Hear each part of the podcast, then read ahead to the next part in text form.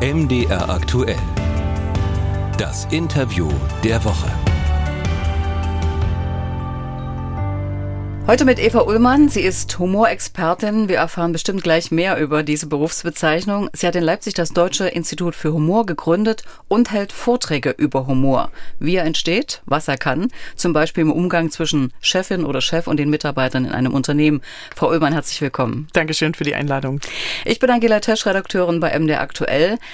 Frau Ullmann, mit Ihnen wollte ich seit langem mal sprechen, nachdem ich Sie in einem wirklich witzigen, aber zugleich auch sehr ernsthaften Radiointerview über Humortechnik erlebt habe. Ich habe ja immer gedacht, Humor, den hat man oder man hat ihn eben nicht. Lässt sich das wirklich trainieren? Das lässt sich trainieren und da ist erstaunlich viel passiert in den letzten 20, 30 Jahren.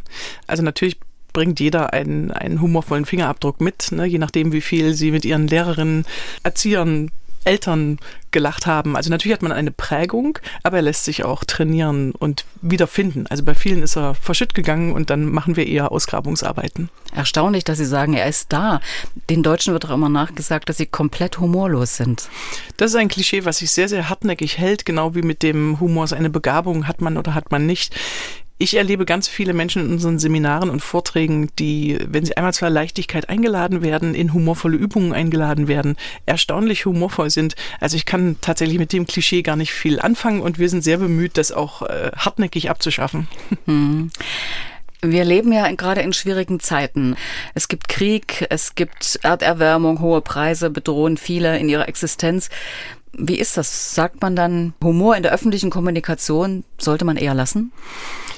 Man hat so ein bisschen das Gefühl, man taucht äh, gerade aus der Krise auf, dann kommt schon die nächste wieder. Also das nimmt uns natürlich auch unsere Leichtigkeit und unseren Humor. Allerdings haben Menschen auch immer Zeit ihres Lebens Humor gemacht, trotz Krisen, trotz Krieg tatsächlich. Da kann man ja nur Corona nehmen. Ne? Wir haben uns über den Osterhasen lustig gemacht, der äh, natürlich systemrelevant ist, der raus darf. Der hat 2020 keine Ostereier versteckt, sondern äh, Klopapier. Wir haben unglaublich viele schlechte Klopapierwitze gehört. Und Viktor Frankl hat sogar, das ist ein Psychiater, der das KZ überlebt hat, äh, der hat gesagt, es gibt eigentlich nichts im menschlichen Dasein, was uns so schnell Distanz zu Dingen gibt wie der, wie der Humor. Mit Humor führen, darüber will ich heute vor allem mit Ihnen reden. Ihr jüngstes Buch heißt Humor ist Chefsache, ist gerade in zweiter Auflage erschienen. Lässt sich denn Humor so einfach auf Unternehmenskultur, auf Kommunikation, auf die Führung übertragen? Nicht, wenn man davon ausgeht, dass man irgendwie die zehn Plattenwitze des Onkels von der Familienparty jetzt in die Führung übernehmen möchte. Es ist ein schönes Thema, es ist ein komplexes Thema und für uns hat jedes Unternehmen eine Begabung zur Leichtigkeit. Und äh, wenn man sich da einmal auf den Weg macht, dann kann man spannende Sachen an die Oberfläche holen. Also in der Wirkung nach außen kann ich mir das ja vorstellen. Es gibt ja Werbung, die witzig ist, die zum Teil auch mit den eigenen Unzulänglichkeiten äh, wirbt. Haben Sie da Beispiele? Was ist, fällt Ihnen da so auf? Äh, unbedingt. Also als ich vor 20 Jahren damit angefangen habe, gab es natürlich viel englischsprachige Unternehmen, die Humor in der Werbung benutzt haben. Das ist inzwischen in Deutschland auch gut angekommen, weil man merkt, was der Vorteil ist, dass sich Aufmerksamkeit verändert, dass schöner, großer, weiter nicht mehr funktioniert. Also arbeiten wir mit überraschend, mit selbstironisch. Es gibt zum Beispiel bei Rittersport sogenannte Fake-Marken, also dass ein Fan Rittersport Met oder Rittersport Rollmops Aspirin ins Netz gestellt hat. Hätte Rittersport verbieten können, haben sie nicht gemacht. Sie haben einen Editor ins Netz gestellt und gesagt, macht mehr davon. Die Interaktion, auch die humorvolle Interaktion, die pflegt unsere Marke. Äh, die Berliner Verkehrsbetriebe sind zum Beispiel inzwischen seit 2016 sehr humorvoll in der Außenkommunikation.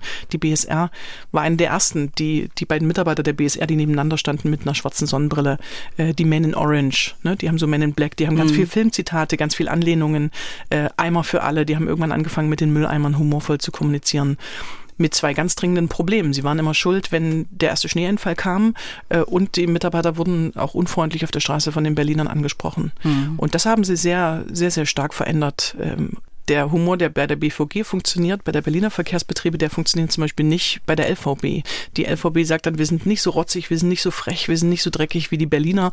Und dann gucken wir, wie kann man das anders machen? Und dann gucke ich mit der LVB-Spitze, wie ist die Leichtigkeit in Leipzig? Wie funktioniert die mit den Leipzigern? Das ist ja so sozusagen die Botschaft nach außen. Wie ist das in, mit der Kommunikation in einer Firma, in einer Institution?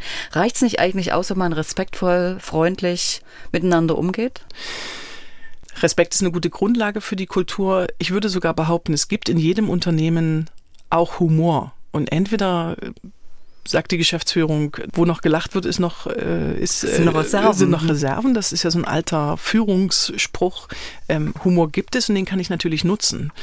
Und wenn man den geschickt nutzt, dann kann es eben auch ein guter Teil äh, der Kultur werden, um den Arbeitsaufwand gut auszuhalten, um vielleicht auch eine schwierige Phase des Unternehmens, wenn ein Unternehmen sich verändert und man dann Humor geschickt in, in der Begleitung nutzt, dann kann Humor da sehr nützlich sein. Also man kann aber Humor in Unternehmen gar nicht verhindern. Ne? Wenn der Chef sagt, ich möchte keinen Humor, dann wird er hintenrum und äh, gemacht, wenn der Chef aus der Tür ist.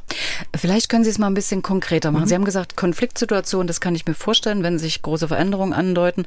Aber ist das auch im täglichen Gespräch, wenn man Anweisungen bekommt, ist das in Personalversammlungen? Wo hilft dann auch Humor oder wo ist er vielleicht auch peinlich, man sollte ihn lassen. Die Frage ist ja, was jeder Mensch lustig findet. Ne? Mhm. Wenn ich jetzt hier zu Ihnen in den Fahrstuhl komme und Sie fragen mich, wollen Sie auch mit nach oben? Und ich sage auch, nö, heute fahre ich mal zur Seite, dann interpretiere ich eine Sache absichtlich falsch. Ne? Oder ein Freund fragt mich, Eva, ist deine Wohnung eigentlich kindersicher? Und ich sage, nein, eins hat es doch reingeschafft. Also so eine Form von vielen von Humor ist dieses absichtliche Missverstehen. Auf der anderen Seite lachen wir über Dinge, die übertrieben sind. Also ich arbeite mit körpersprachlichen und mit sprachlichen Übertreibungen. Was ich ganz oft mit Führungskräften arbeite, ist äh, ungewöhnliche Bilder, ungewöhnliche Metaphern. Äh, ein, ein Fußball-Musikunterricht äh, erzeugt eine andere Aufmerksamkeit als der Fußball im Sport. Das ist erstmal das Simple eines, eines merkwürdigen Bildes. Aber auch zu gucken, was sind, äh, was sind Widerstände, was sind Sachen, die im Raum liegen und die zu übertreiben oder größer zu machen. Äh, und dann ist man ganz konkret dabei, dass Humor Aufmerksamkeit verändern kann oder auch eine Situation entspannen kann. Mhm. Egal, ob es jetzt eine Belegschaftsversammlung ist oder ob es äh, äh, ob es eine Betriebsratssitzung äh, oder tatsächlich die, das tägliche Teammeeting ist. Eva Ullmann ist bei uns Humorexpertin und Gründerin des Instituts für Humor in Leipzig zum Interview der Woche bei MDR aktuell. Frau Ullmann, die Übertreibung oder die Zuspitzung sicherlich eine der Techniken, die Sie auch beschreiben, Humortechniken.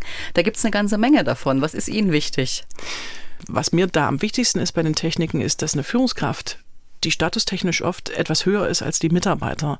Äh, das muss gar nicht dominant sein, aber sie ist oft ja auch fürsorglich und, und verantwortlich und, und hat erstmal alles im Blick dass eine Führungskraft versteht, wenn, wenn wir beide im Gespräch sind, Ihnen fällt ein Glas Wasser runter und wenn ich sage, Mensch, Frau Tesch, Sie können aber gut loslassen, äh, da muss ich jede Woche zum Yoga, äh, dass das erstmal eine andere Anspannung hat, als wenn ich sage, Frau Tesch, äh, in Ihrem Alter kann man das Wasser nicht mehr so gut halten, oder? Dass Humor Sie gut dastehen lassen kann und dass Humor sie natürlich noch mehr unter Spannung setzen kann. Und wenn wir als Team einen guten Draht haben, dann muss man das gar nicht unterscheiden. Aber in so angespannten Krisenzeiten oder in, ähm, in Veränderungszeiten von Unternehmen hat es für mich eine absolute Relevanz, dass sie aufwertenden vom abwertenden Humor unterscheiden können. Oft genug gehen Leute, die so viel Verantwortung haben, die kaum Entspannung haben, dann auch gerne mal zum Lachen in den Keller. Also muss man mhm. auch ein bestimmter Typ sein? Nein, muss man nicht. Ähm, was Führungskräfte oft merken, ist, dass sie sagen, ich habe einen sehr schwarzen Humor und ich merke, das funktioniert bei den Mitarbeitern nicht. Und dann ist die Konsequenz, dass wir Führungskräfte erleben, die zum Lachen in den Keller gehen. Und diese Tür, und das konnten wir tatsächlich auch wissenschaftlich jetzt gut nachweisen, diese Tür zum sozialen, zum aufwertenden Humor, die kann man ganz schnell aufmachen. Also das kann ich ganz einfach trainieren und das ist oft ein sehr großer Aha-Effekt für die Führungskräfte, dass sie sagen, ah, mein schwarzer Humor ist ja nicht das Einzige. Aber natürlich muss eine Führungskraft mit sehr schwarzem, sarkastischen, zynischen Humor ein bisschen mehr üben, bis die bei aufwertendem Humor angekommen ist. Und natürlich gibt es Führungskräfte, die haben einen ganz liebevollen Humor. Der öffnet Türen, der schafft Nähe, der entspannt. Da gibt es oft eine Bestätigung. Das heißt, ich finde eigentlich spannend, mit den Führungskräften zu arbeiten, die sagen, Humor funktioniert nicht, ist zu schwarz, mache ich nicht. Wie sind Sie überhaupt drauf gekommen, mit Führungskräften zu arbeiten? Also wie ist auch die Resonanz? Sie sagen jetzt immer, wir trainieren das. Äh, stehen die Leute Schlange bei Ihnen oder gibt es da eher so eine abwehrende Haltung? Was will die denn von uns? Das hat sich auch in den letzten 20 Jahren sehr verändert. Also vor 20 Jahren gab es ganz oft Mitarbeiter aus Unternehmen oder eine Führungskraft, die sagt, ich möchte das mal ausprobieren. Humor trainieren finde ich spannend. Wir haben schon ganz viel Kommunikation trainiert. Wir wollen jetzt mal was anderes machen. Natürlich gibt es auch Skepsis und Widerstände, aber aber insgesamt ist das Thema Humortraining in den letzten Jahren hat sich stark entwickelt, so wie auch das das Kommunikationstraining, das Coaching, also dass einfach auch viel passiert, äh, dass es zur Normalität wird. Und sind das eher äh, Behörden, Institutionen oder dann doch eben auch der Mittelständler oder der Großbetrieb? Vom Mittelstand bis zum Konzern ist alles eigentlich bei uns im Humortraining dabei. Was in den letzten Jahren dazugekommen ist, ist tatsächlich auch Behördenministerien, äh, ÖPNV. Und da gibt's ja nochmal den Spagat als, als öffentliche Institution zu sagen, ne, wir machen jetzt ein Humortraining, dann äh, sagt der Bürger natürlich, jetzt verschwendest du meine Steuergelder.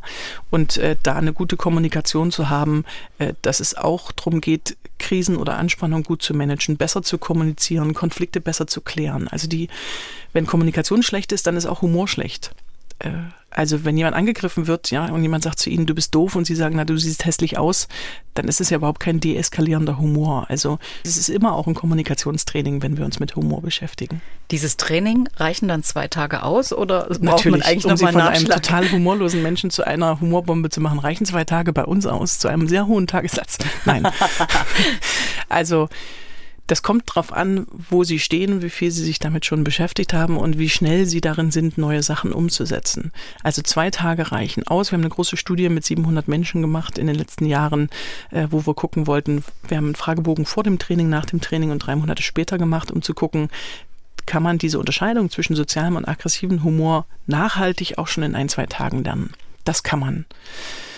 Was man dann einfach weiter trainieren muss, sind zum Beispiel die Techniken. Das ist so ein bisschen wie wenn Sie eine neue Sprache lernen oder ein neues Hobby anfangen. Wenn Sie das nicht weitermachen, dann gehen Sie dann natürlich schnell wieder auf die Ausgangsbasis zurück. Und es gibt natürlich auch Gruppen, mit denen arbeiten wir über einen längeren Zeitraum oder auch einzelnen Personen, die ein Coaching von zwei Jahren machen.